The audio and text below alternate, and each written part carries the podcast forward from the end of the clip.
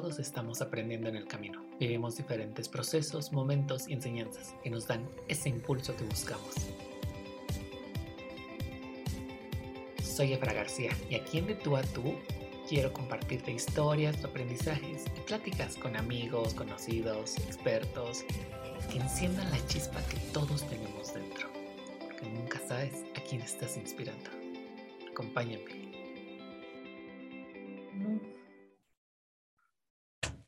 Amigos, ¿cómo están? Qué gusto me da saludarlos en un nuevo episodio de Aquí en De Tú a Tú. El día de hoy nos vamos a enlazar hasta la capital de la moda o nos vamos hasta París con un gran, gran periodista de moda, alguien a quien empecé a seguir en Instagram. Casi todas las conexiones que hemos estado haciendo para esta tercera temporada del podcast las he sacado de Instagram por el gran potencial que tiene, la forma de interactuar que es tan dinámica, tan cercana en algunos casos. El día de hoy nos acompaña Santiago Villaseñor, periodista de moda. Santiago, ¿cómo estás? Qué gusto me da saludarte. Muy bien, gracias, mucho gusto. Gracias por tenerme. No, hombre, un gusto para mí que hayas aceptado, sobre todo para que nos cuentes un poco de tu historia. Este episodio va a estar muy, muy divertido y va a ser como muy sorprendente. Santiago, bueno, bueno para empezar, ¿quién es Santiago Villaseñor? ¿Quién es Santiago Villaseñor? Pues primero soy, me gusta decir que en mi biografía de Instagram dice que soy un digital fashion professional, porque creo que eso lo, resume bastante bien. Eh, soy, vivo en París y me dedico a la moda digital. Siempre he hecho moda de forma digital y he empezado de forma digital, entonces te puedo decir que soy, soy un digital native que se dedica, de la generación Z, que se dedica a la moda. ¿Cómo inicia esta pasión por la moda? Porque seguramente hay muchísimas referencias en tu vida y a nosotros nos viene a la mente una de las más grandes, que puede ser The Devil, Wears Prada, que es como lo más eh, común en el mundo o lo más eh, típico que podemos tener de referencia. Pero ¿cómo inicias tú en este mundo de la moda? Bueno, pues fíjate que yo a mí siempre, o sea, en mi vida tengo tres, tres pasiones, tres pilares de, em, de, de amor, digamos, y una son las plantas, la otra es el arte moderno y el otro es la moda. Y dentro de, de, esto, yo la verdad es que la moda nunca lo tomé en cuenta. Como yo cuando era chiquito yo decía, quiero ser, muy chiquito quería ser artista. Después quise ser, eh, porque me gustan las plantas, dije voy a ser ingeniero agrónomo. Y, un día conocí a un ingeniero agrónomo y, y me platicó lo que hacía. Y, este, y me dijo, no, sí, es, es, que vamos al campo y pisamos la caca de vaca. Y yo, yo me acuerdo perfectamente que en mi mente, yo cuando, yo decía, yo cuando sea grande, no sé por qué, decía, voy a usar zapatos Prada.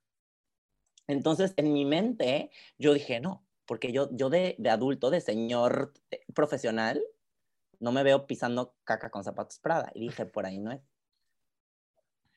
Y luego, este, y la moda, pues la moda principalmente no, era, no estaba dentro de mi, de mi espectro de posibilidades o, de pensamiento, porque no, es muy raro conocer a una persona que trabaja en moda, ¿sabes? Entonces no te imaginas que haya una industria que se pueda trabajar en moda, porque usualmente en México yo soy de Querétaro y pues nunca conoces a alguien que te diga, ah, sí, yo trabajo en Chanel, ¿ya sabes?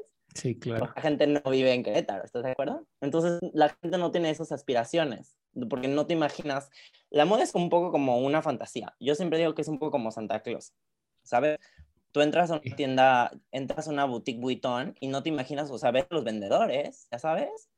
Pero no te imaginas que hay toda una industria que está atrás, que, se, que, que, trabaja todos los días y mucho para hacer eso posible, ¿sabes? Y esa es, esa es, como la fantasía del lujo, ¿sabes?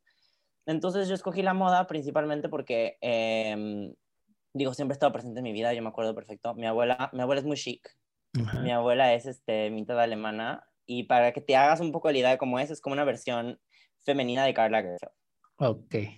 Tiene 85 años y es así perrísima, o sea, usa así botaza y así de que bolsón Fendi y así, ¿sabes?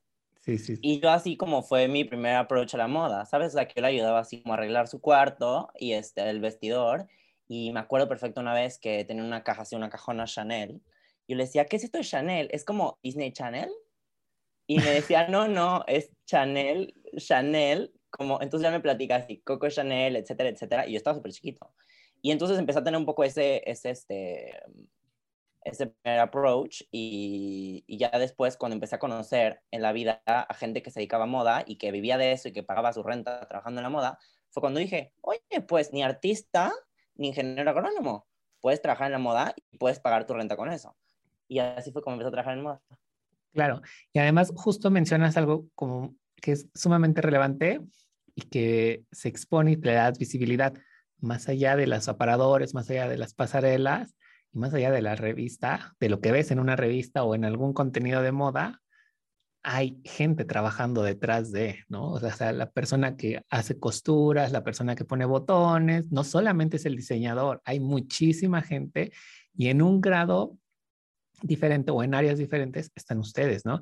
Como la parte de marketing, la parte de periodismo, todo la, eh, los. Ay, se me fue el nombre. Los, headhunters, así, hay claro de todo. Entonces, todo esto nos funciona porque impacta en nuestra vida. Además, hay algo bien relevante. Creemos que la moda nace de las grandes pasarelas cuando realmente nace de cada uno de nosotros, ¿no? De lo que nosotros estamos vistiendo y es un reflejo de nuestra sociedad. Sí, desde luego. O sea, eh, hasta cierto punto em, las pasarelas reflejan el, el air ¿sabes? O sea, el, el zeitgeist, lo que se está viviendo en la sociedad, como me lo estás platicando.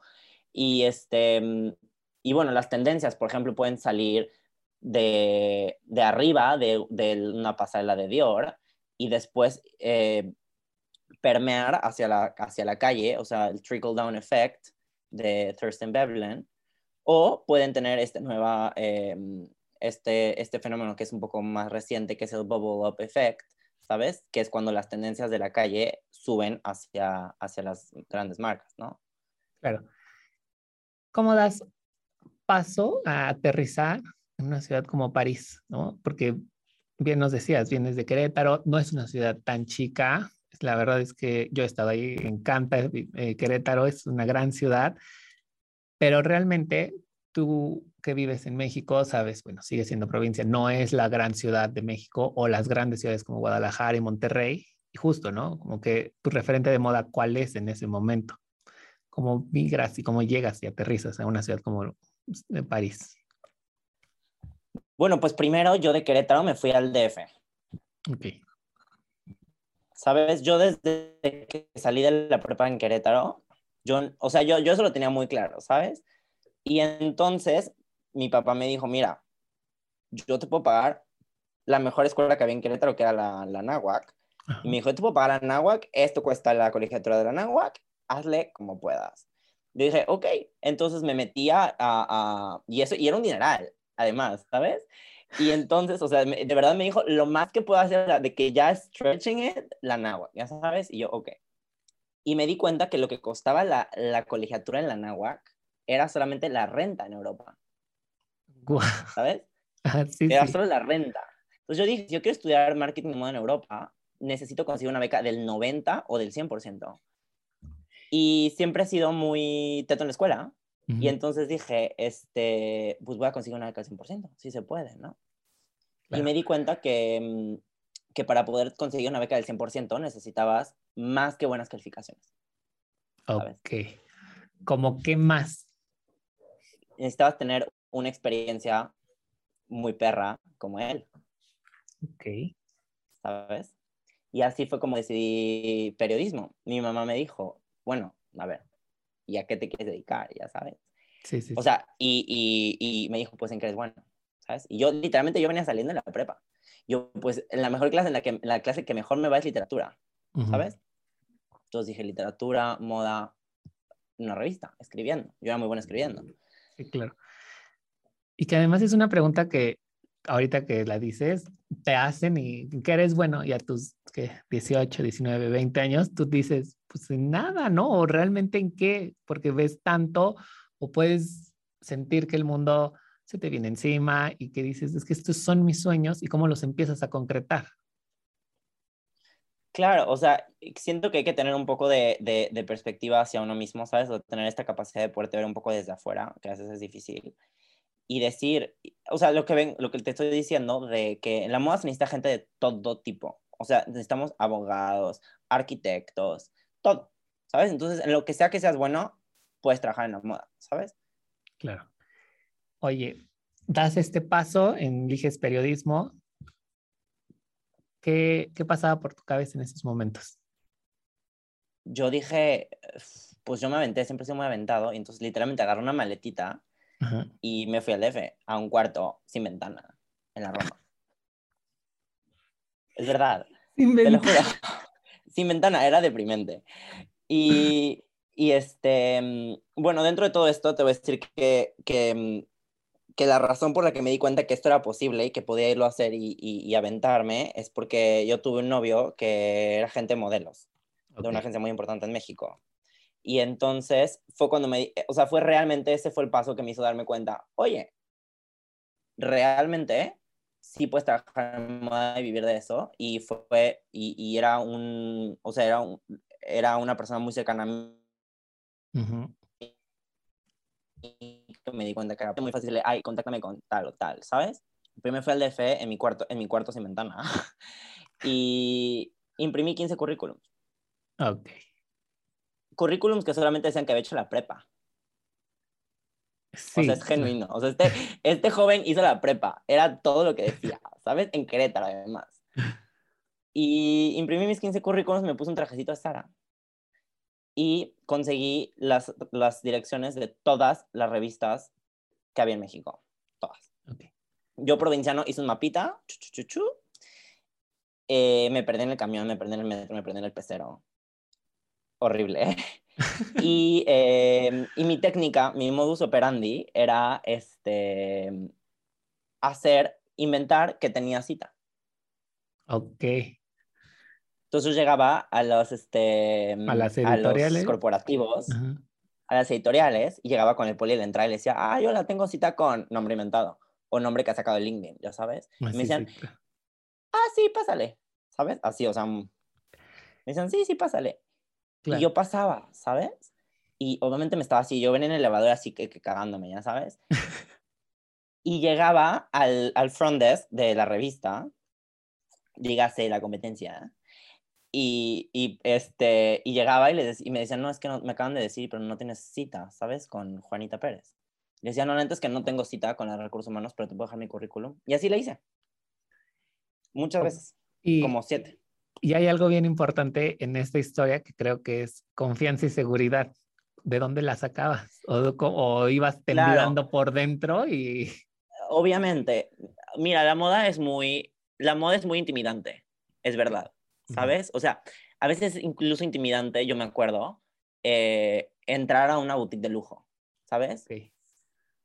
Y, y, si no estás acostumbrado a eso, o sea, si no rompes esa barrera de no tenerle miedo a la moda, es muy difícil, ¿sabes? Entonces yo recomiendo siempre, o sea, tengo así, conozco gente que me dice, es que yo quiero trabajar en el lujo, no sé qué, le digo como, bueno, pero ¿qué tan seguro te sientes de entrar a una tienda Chanel? Aunque sabes que no vas a comprar nada, ya sabes tienes que tener como es, porque es intimidante, tienes que romper esa barrerita, ¿sabes? ¿Por qué nos da miedo? ¿De dónde viene eso? De, eh, de falta pues de porque confianza. El grupo está hecho, o sea,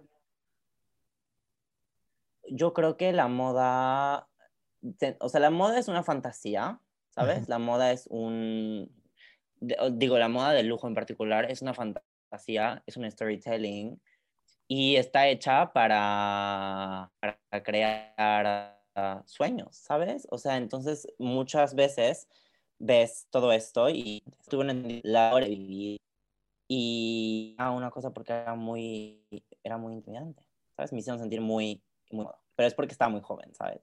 Sí, claro, claro. Bueno, eres muy joven, todavía te ves muy, muy Ajá, pero sí estaba como más chico, sí. Sí, pero sí estaba, estaba muy bebé, ya sabes, entonces como que no traía todavía el pero, pero sí. Y, y, bueno, lo que pasó fue que entonces ya echándome ese, ese, ese viajecillo de los currículums y así, llegué a él y quise hacer mi, mi mismo este, modus operandi de, ah, tengo cita, y el poli me dijo, no, papito, no pasas.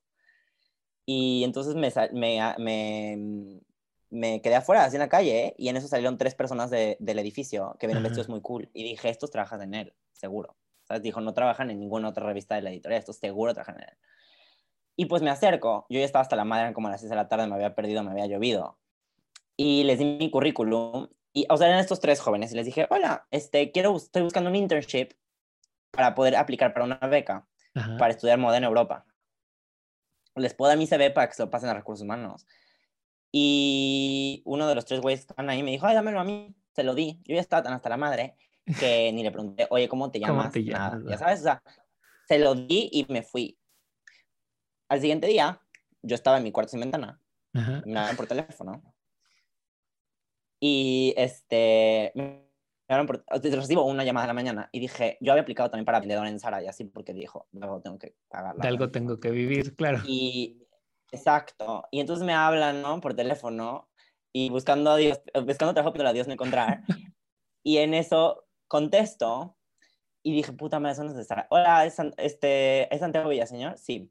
Y dije, puta madre, eso no es de Sara. Y me dijo, hola, te hablamos de él. Y yo, ah, cabrón. ¿Ya sabes? sí, sí, te sí. hablamos de él. Este, queremos darte la oportunidad porque, porque recibimos currículums todo el tiempo por mail, pero nadie nunca había venido a pararse físicamente a tocar la puerta. Porque mucha gente dice, hay que ir a salir a tocar puertas. Dicen, sal a tocar puertas. Pues a mí me dijeron, sal a tocar puertas y yo literalmente fui a tocar, la puerta. O sea, reciben muchos currículos de forma digital, me imagino, y en tu intento de querer entrar, de querer lograr esto, fuiste a hacerlo de la manera más tradicional, ¿no? Claro, o sea, es que yo te lo juro que en esa época ni siquiera eh, me pasó por la mente mandados por mail, no sé por qué. O sea, para mí lo natural era ir a, a, a, a plantarte. Claro. Será por provinciano, no sé. Y eso fue, y me dieron la oportunidad y empecé intern y cinco años después aquí sigo. no como intern, claramente, pero así empecé. ¿Qué empiezas trabajando para la revista? ¿Qué, ¿Con qué empiezas? Eh, ¿Recogiendo cables, acomodando ropa? No sé. No, yo empecé como intern, pero te voy a ser sincero. Ahora que he hecho internships aquí en París, por ejemplo, que tenía que hacer para la escuela, digo, tuve mucha suerte que realmente nunca fui intern, ¿sabes? O sea, yo llegué haciendo lo que sigo haciendo ahora. O sea, yo realmente llegué, claro, e, evidentemente que mis, mis, mis, este, los, las historias que me daban no eran las mismas que ahora, ¿sabes? Ahora me dicen de que, oye, échate el, el el partnership con Gucci, ¿sabes? Porque ahora ya me tiene la confianza de echarme una cosa con Gucci. En esa época eran cosas mucho más chiquitas, ¿sabes? Sí, claro. Y empecé yo haciendo biografías de diseñadores. Ese era como mi primer task, que era así súper tachoso, pero realmente no era un trabajo feo. O sea, nunca cargué nada, nunca limpié nada, nunca fui por el Starbucks. No. Solamente hice biografías de diseñadores y eso me, me dio mucho callo, ¿sabes? Para saber, o sea, para conocer la historia de todos. Claro, sí y consigues la beca para irte a estudiar a París. En el pues proceso. en el proceso, o sea, yo llevaba ya tres años, dos años y medio, algo así, trabajando en él. Ya llevaba así como 800 artículos escritos. Y yo nunca paré de aplicar a todas las escuelas que había en Europa. Todas. Okay. O sea, yo realmente me decías una escuela y yo ya había aplicado, ¿sabes? Y tipo más, no sé, en Central St. Martins, ya sabes. Yo decía, güey, qué cool, pero no me puedo dar beca. Entonces yo, pues está muy padre, papito, pero pues no se puede, ya sabes. Sí, sí, sí. Y, mm, y, un punto, como a los dos años y medio o algo así, perdí un poco el, el, objetivo, ¿sabes? Porque pues yo ya tenía un trabajo chingón, ya no era intern, tenía un trabajo como si hubiera estudiado sin haber estudiado, ¿sabes? Sí, sí, sí. Y eh, pues perdí un poco el, como el objetivo, ¿no? El norte, ya sabes, ajá, justo. Y, y, dije, bueno, ¿sabes qué? Voy a hacer una, una escuelita online, ¿sabes? Para tener, para tener el degree. Y ya, o sea, me quedo con mi trabajo y hago una escuelita online aquí en México, así de estudias y trabajas, este, eh, ya sabes. Sí. Y esas, esas del radio, las del radio, ¿sabes? Ajá, dije, pues para tener así check, ¿sabes? Y empecé haciéndolo y era así de que una cosa así súper nula. Y, y, en eso, un día, en Women's Wear Daily o en Business of Fashion, me sale así como un anuncio de esta escuela a la que yo aplico aquí, que solamente me llamó la atención porque era la única escuela que yo genuinamente jamás había aplicado. Entonces nada más le piqué nada más para ver de qué se trataba. Curiosidad. Por curiosidad, aplico y me aceptan el siguiente día. Wow. Con beca al 100%. O sea, llenaste la forma, el, forma- el formulario, la aplicación y te hablan Mandé, así. siendo honesto, mandé la misma aplicación que Centro San Martín y solo le cambié el nombre. O sea, tan hasta la madre estaba. Es que realmente, realmente, realmente ya me había rendido. Yo me había rendido, o sea, dos años y medio de aplicar a todas las universidades de Europa, ya me conocían en todas. Entonces yo estaba un poco hasta la madre y cuando yo ya, ya o sea, ya, había, me había rendido casi, apliqué a esta escuela y que yo además nunca había pensado París. ¿Sabes qué pasa? Que en París la educación de moda no pasa en París. O sea, o, o hace tres años, cuatro años, no había educación de moda en París. O sea, te habías aplicado a todo el resto de Europa, menos a París. Menos a París, porque en París realmente he sabido que no... O sea, este fenómeno de la educación de moda en París es muy reciente y es un impulso del gobierno, pero antes realmente estudiabas moda y estudiabas moda en Londres o en en Ámsterdam o Sí, en Bruselas, etcétera, Barcelona incluso, excepto París, porque como que la educación de moda sucede alrededor, o sea, sucede en Europa, pero como que la industria está en París, pero la educación no estaba en París, ¿sabes? Claro. Y te vas. O sea, haces tus maletas. Y me voy te y yo vas, así, te yo, tu o sea, yo por eso digo que a mí París me escogió. Ya habías dejado el cuarto con que no tenía ventana, me imagino. Ah, desde luego, obvio. No, sí, el cuarto, el cuarto sin ventana estuvo muy cabrón, nada más fue como dos meses. Ya, y regre bueno, eh, te aceptan, haces tus maletas. ¿Y qué pasa? O sea, le dices a la revista, ¿me voy a ir? ¿O, o llegan a un acuerdo? Sí. No, pues, o sea, me costó muchísimo trabajo decirles, oigan, pero ¿se acuerdan que yo hace tipo tres años llegué aquí, tipo dos años y medio? Y que la idea original, ¿se acuerdan de la idea original? Que era para encontrar una beca en Europa. Y me dijeron, ay, sí, cierto, ya se nos había olvidado. Y yo, pues, fíjense que ya la encontré. Y, y pues nada, o sea, mi, mi jefe, mis jefes, este, me dijeron, pues tú trabajas en digital, o sea, realmente lo puedes hacer desde donde tú quieras y pues no, o sea, no te queremos perder y pues, pues si tú quieres, pues seguirlo haciendo desde allá. Entonces, pues seguir haciéndolo desde acá y aquí sigo. Wow, qué maravilla. La verdad es que es una historia que no se ve detrás. Eh, justamente es algo que tiene la intención el podcast, contar estas historias que inspiran, que compartan y que puedan moverle el mundo a alguien, ¿no? Obvio, esa es la idea, yo por eso trabajo. Que, que al momento de contar estas historias, me imagino que a ti te pasa al momento de redactar alguno, algún artículo, tú vives la magia que, de lo que estás viendo, yo vivo la magia ahorita al estarte escuchando y, y me recuerda tantas cosas que uno puede llegar a perderse en el camino, sea cual sea tu sueño, tu sueño es válido y de qué manera irlo haciendo realidad también implica algún momento sentarte, confrontarte y decirte, ¿no? Si realmente esto es lo que quiero y hacia dónde tienes que trabajar por ello. ¿Qué tanta magia eh, ha tenido la moda para ti en este transcurrir de los años? Pues, o sea, te, te cuento que a mí la moda me ha dado todo y te- tiene, para mí tiene tanta magia que ahorita vivo en un departamento con vista a la Torre Eiffel. Me despierto todos los días y veo la Torre Eiffel, ¿sabes? O sea, ese es el nivel de, de magia que tiene la moda, ¿sabes? Y todo lo he conseguido por, me lo ha dado la moda, ¿sabes? Claro, Y, y, eh, pero siento que, yo siempre he dicho que ser, trabajar en moda es como ser, es como decidir estudiar medicina. Es- sé que es un poco exagerado, pero es verdad, ¿sabes? ok. Por,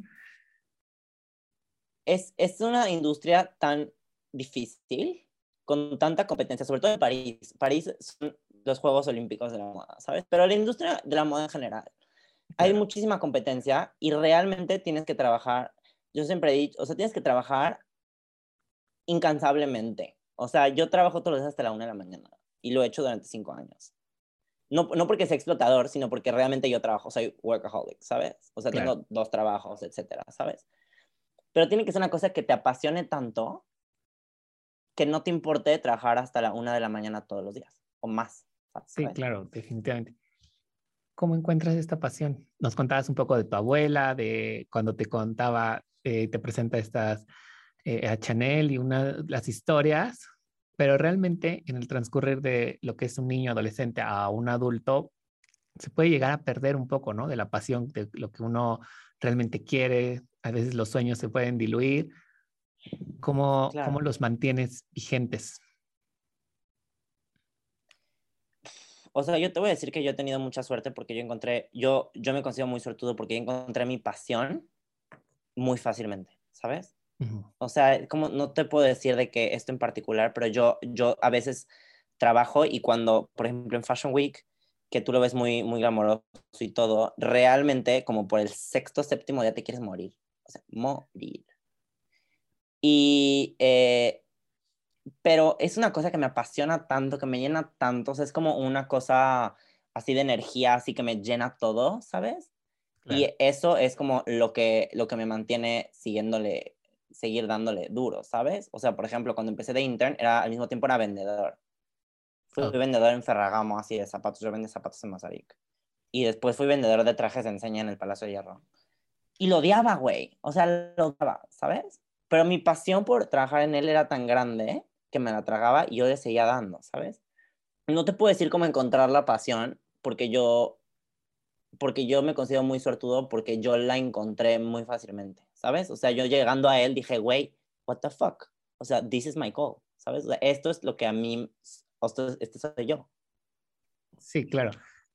Mm, tuvieron un clic inmediato.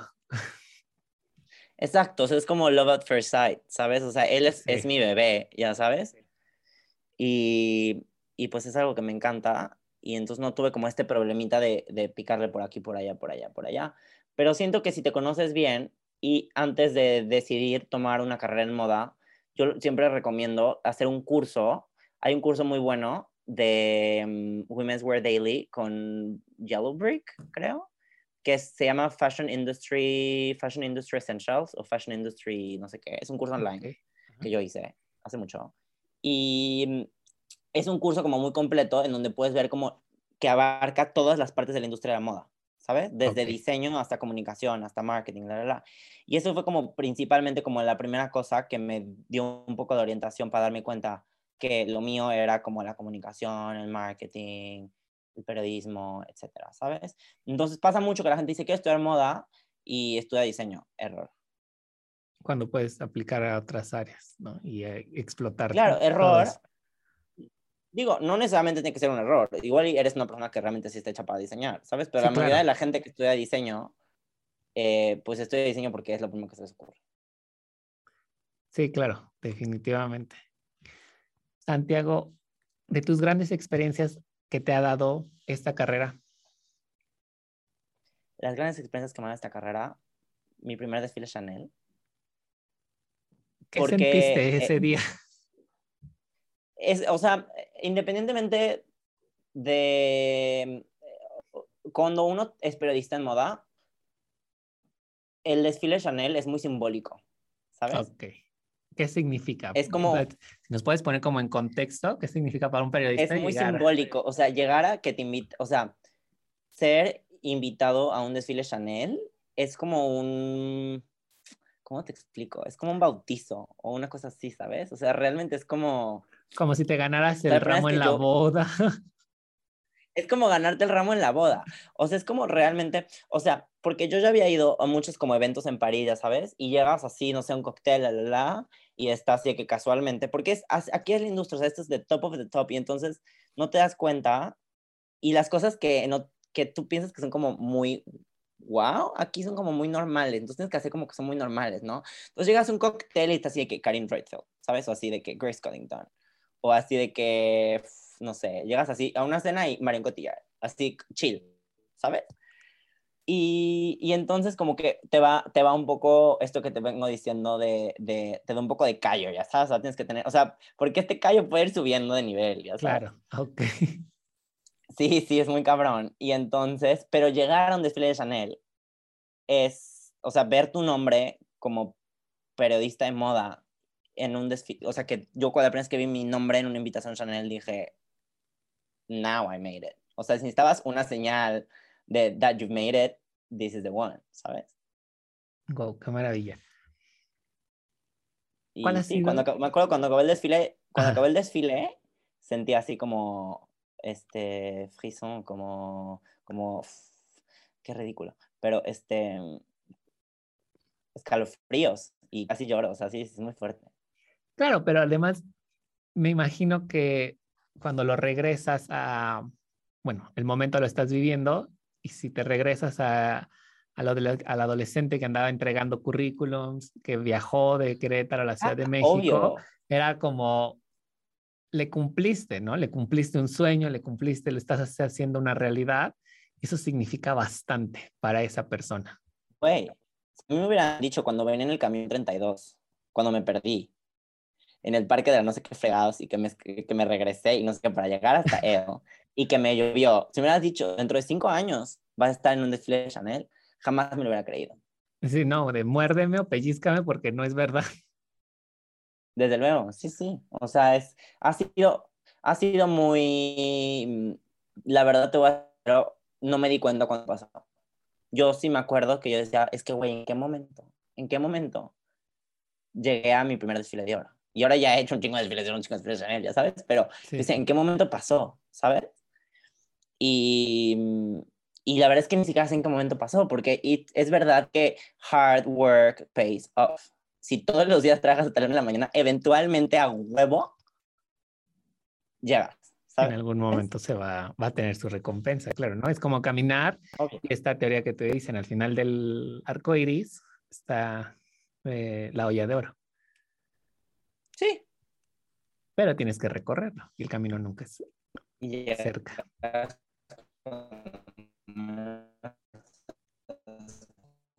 Santiago, ¿cuál es el reto Obvio. más grande al que te hayas, con el que hayas Sí. trabajado? El reto más grande con el que haya trabajado. eh, pues, mira, te voy a decir que eh, más que reto, te puedo decir como, como un, un objetivo, como un milestone, un hito en lo que he hecho. Me acuerdo perfecto que fue mi nota número 1000. Ok. ¿sabes? O sea, llegar a la nota 1000, ¿sabes? Me acuerdo, lo hice desde un café en San Germán, por ridículo. Porque me quería, este, porque me quería acordar de ese momento, entonces le escribí así, dije, me voy a ir a un café en San Germán, la, la, la, escribí mi nota 1000. Como súper icónico, ¿no? Pero, o sea, realmente representaba algo para ti.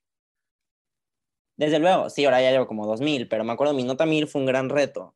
Y luego otro reto, de, de, pues ha sido venir a París. eh, o sea, yo de, te diría que he sido venir a París porque no es fácil dejar todo y venirte a otro país, Claro, ¿sabes? Solo. O sea, te da, da mucho, mucho miedo. O sea, realmente yo no tenía ni dónde vivir. O sea, realmente es aventarte al vacío. Y una ansiedad así que, o sea, es muy cool, ¿sabes? Pero como se va acercando el tiempo, es una ansiedad que te llena y tienes que tener muchas agallas, honestamente. Yo diría que ese ha sido mi más grande reto. Y estoy viviendo ahora mismo, ¿sabes? Aquí en París, eh, trabajando en francés, eh, todo eso. ¿Cómo fue tu llegada a París? ¿Fue igual que cuando llegaste a la Ciudad de Mi México? ¿O fue Mi tres veces aún más complicada? No, yo la verdad te voy a ser sincero, París, eh, siempre dicen que París o te ama o te odia. No hay punto medio. O sea, conozco mucha gente que realmente llegaron a París y desde, que- desde el primer día que llegaron les salió así una rata del... O sea, porque es verdad, o sea, Emily in Paris. O sea, it's- hay dos cosas. O sea, esto puede ser, París puede ser o Emily in Paris, literal. O sea, yo vivo a una cuadra de Emily in Paris. O sea, su panadería es mi panadería. Su súper es mi Ok, súper. ¡Qué maravilla! ¿sabes? Sí, es un chiste, ¿sabes? Pero ah, París es o, o te ama o te odia, ¿sabes? Entonces, sí, mucha gente así llega y le sale así de que una rata así del excusado, no sé, ¿sabes? Yo honestamente, desde, te lo juro, yo desde que llegué caí en muy blandito, o sea, día uno, muy blandito, ¿sabes? Y me ha ido muy bien, ¿sabes? Entonces, honestamente, desde el principio tenía, llegué a casa una amiga, entonces fue como muy blandito, después este, encontré este para donde estoy viviendo así con mi Eiffel, etcétera, ¿sabes? Pero eh, siento que es un poco eh, parte de, de, mi, de mi camino. Yo creo mucho así como, como en el destino y así, ¿sabes? Un poco como, Claro. no tanto en el destino, pero, pero que pues lo que te toca, te toca ya, ¿sabes? Sí, definitivamente. Y se escucha muy fácil, llevamos unos 25, 30 minutos hablando de esto y, y lo, cuentas, lo cuentas muy rápido, ¿no? Y cada uno puede contar sus vivencias de la manera en la que más le acomode, en la que más le vibren y fueron muy rápidas, pero realmente pues fue un camino de 5 o 6 años, como bien nos cuentas. Vamos a pasar a una sección de preguntas muy, muy rápidas para ir dando cierre a esta entrevista. La verdad es que estoy encantado con tu historia, con los momentos que has vivido, que nos has compartido y, y ha sido algo maravilloso eh, escucharte, conocerte. Tienes un estilo increíble, me encanta eh, tomar inspiración de tu Instagram. Y te voy a preguntar así lo más rápido que se te venga a la mente. Si tuvieras que recomendar algún libro, ¿qué libro nos recomendarías? You Are a Badass, de Jen Sincero. Ah, padrísimo, me encanta. Lo leí el año pasado y fue como una revelación. Gran libro, obvio. ¿Tu top de desfiles o de momentos de la moda que hayas vivido? Perdóname, se, me cortó, ¿me puedes repetir? El top de momentos de la moda que hayas vivido. Top de momentos de la moda. Que te haya tocado a ti. Eh, cuando la temporada pasada, cuando hubo una protesta en el desfile de Witton. ¿Te acuerdas? En el Louvre. Ah, sí, sí, sí, sí, sí, lo recuerdo. De, ajá, de Extinction Rebellion, porque es, fue una cosa muy random que no te das cuenta que está pasando hasta que ya pasó. Hasta que pasó. Es muy rápido. Hasta que pasó, y luego también, pues, ya sabes, es el clásico, no sé, tipo, la primera vez que viene a Wintour. Que una vez, una vez le dije, compre señora, porque no me di cuenta que era una Wintour. Ay, amo ese momento icónico. Estaba tomándole un video a Lily Rose Depp y se me cruzó Ana Wintour y le dije, perdón, así de que, perdón, excuse-moi, y mi amiga de que, güey, era Ana Wintour. Y yo, bueno, es cierto. Y ella estaba tomando video y me tomó un video de yo diciéndole con permiso a Ana Wintour que se quitara de mi foto. No puedo. Sí, fue verdad. Qué maravilla. Y si tuvieras que decirle algo al Santiago que llegó a la Ciudad de México a entregar currículums y que hoy lo pudieras ver y pudieras compartirle algo, ¿qué consejo le darías? mi consejo sería, esto está muy fuerte. Em, mi consejo sería, ten paciencia, eh, síguele chingando, vas a llegar más lejos de lo que crees. Wow, qué maravilla. Qué maravilla escucharte, qué maravilla poder compartirlo. La verdad es que estoy encantado eh, de haberte encontrado, de haber podido compartir estos minutos, estos momentos. Eh, tienes una historia maravillosa, porque toda la gente, o la mayoría, cuando terminamos la prepa, decimos a qué nos queremos dedicar, pero nunca lo tenemos bien definido. Y la verdad es que trabajar por tus sueños, trabajar por lo que a ti te nace, es complicado, ¿no? Es complicado porque pues nadie te cuenta que vas a ir a dormir en un cuarto que no tiene ventana o que vas a, te vas a mojar, te vas a perder o que va a pasar infinidad de cosas en tu camino. Y sin embargo, también reconocer el trabajo que tienes, el trabajo que has hecho, vale muchísimo la pena.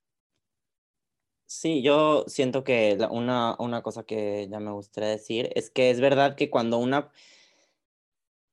Creo que primero no toques, sí, dije que es importante tocar puertas, pero no toques también es importante no tocar, o sea, no, no tocar una pared esperando que se convierta en una puerta. Es una cosa. Y luego tener un poco de esperanza y un poco, digo, si leen el libro de Jen Sincero, darse cuenta de, sí, trabajarle un chingo, pero tener un poco también de confianza en el universo, ¿sabes?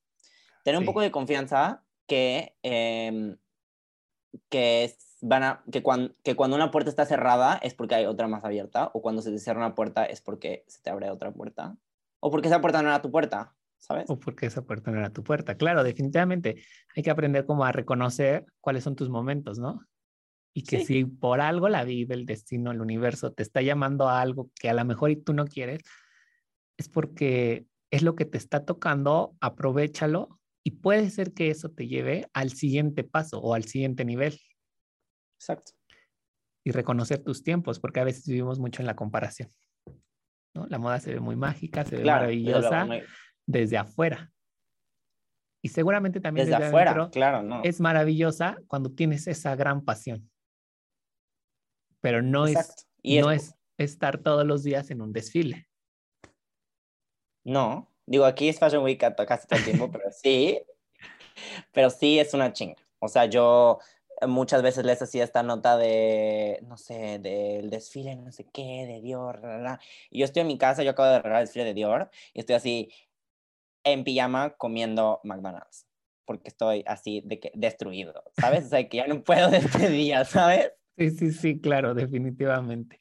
Santiago, qué maravilla escucharte. ¿Dónde te pueden leer? ¿Dónde pueden leer las notas? Eh... Me pueden leer en el.mx, en México.